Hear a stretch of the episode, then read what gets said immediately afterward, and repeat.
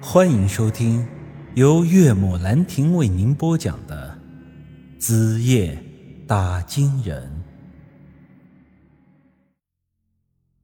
这时，我指着那枝干带有金色条纹的树木，对杨石说道：“你说这是朱金？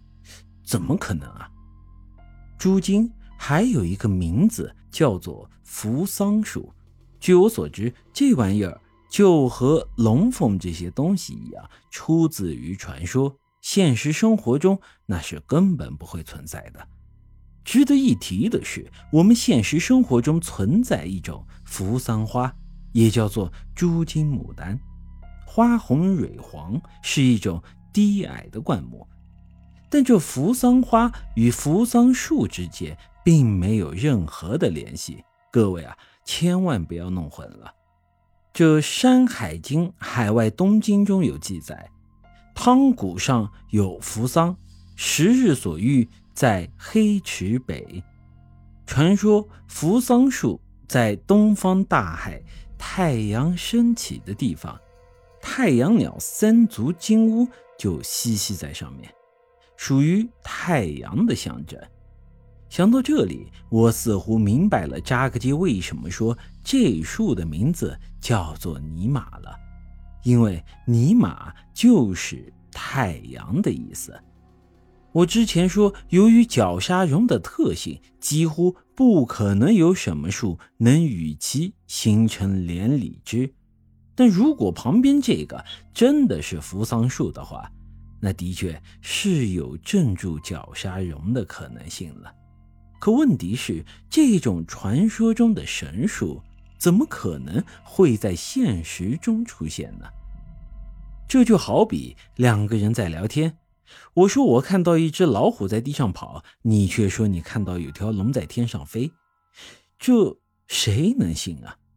这时，我伸出手在杨石的面前晃了晃，哎，老杨，你咋知道这树是朱金呢？传说中的扶桑树。这是不是不太靠谱啊？你可不要张嘴就来啊！杨石走到了树干前，伸手摸了摸，看得出来，他也不能确定这和绞杀绒缠在一起的就是神树扶桑。传说扶桑神树枝干带有金晶，这叶如象耳，叶上纹路如同金线。确实和这个树很像啊！我算是看出来了，杨石刚才没有吭声，就一直在暗中观察这树。他也是好不容易才把面前这棵树和扶桑联系在一起的。老实说啊，这宁可信其有，不可信其无。但我这个人有个毛病。对于不能确定的事物，我一般都是秉持宁可信其无，不信其有的态度。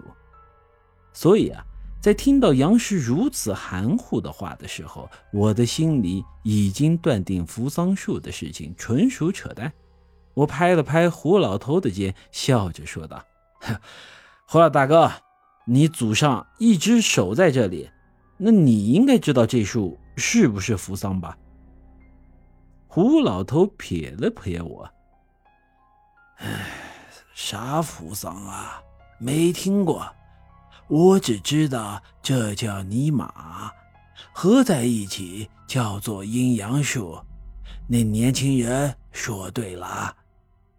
哎，我说你们真是都是属驴的，这么快。又把我的话给忘了。我忙拍了拍他的肩，笑着说道：“哎呀，没有，什么都不乱碰，什么都不要多问。好了好了，我们不瞎问了。”随即，我转过身，对着杨石说道：“哎，好了，老杨，别看了，管他啥树呢，跟咱们没关系。我们脑子里现在只能惦记一件事：昔日里拉。”天都要黑了，今天晚上可千万休息好，就明天在哪里落脚还说不定呢。之后啊，我们都进了屋，又借胡老头的灶烧了热水洗了个澡。为了不招胡老头烦呢，我们也没再讨论那棵阴阳树的事儿了。其实，在我看来啊，那是不是阴阳树都不一定呢。因为根据打金人秘典上所说，种阴阳树是一件很麻烦的事儿。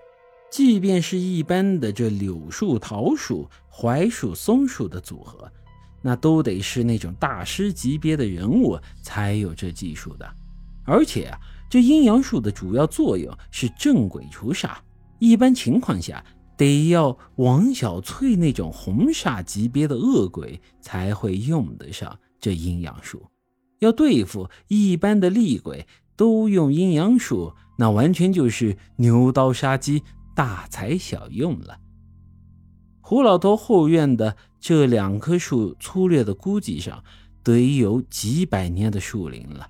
如果真的是绞杀人配扶桑，还以连理枝的形式阴阳结合，我估计整个风水界都找不出一个能种这种阴阳树的高人啊。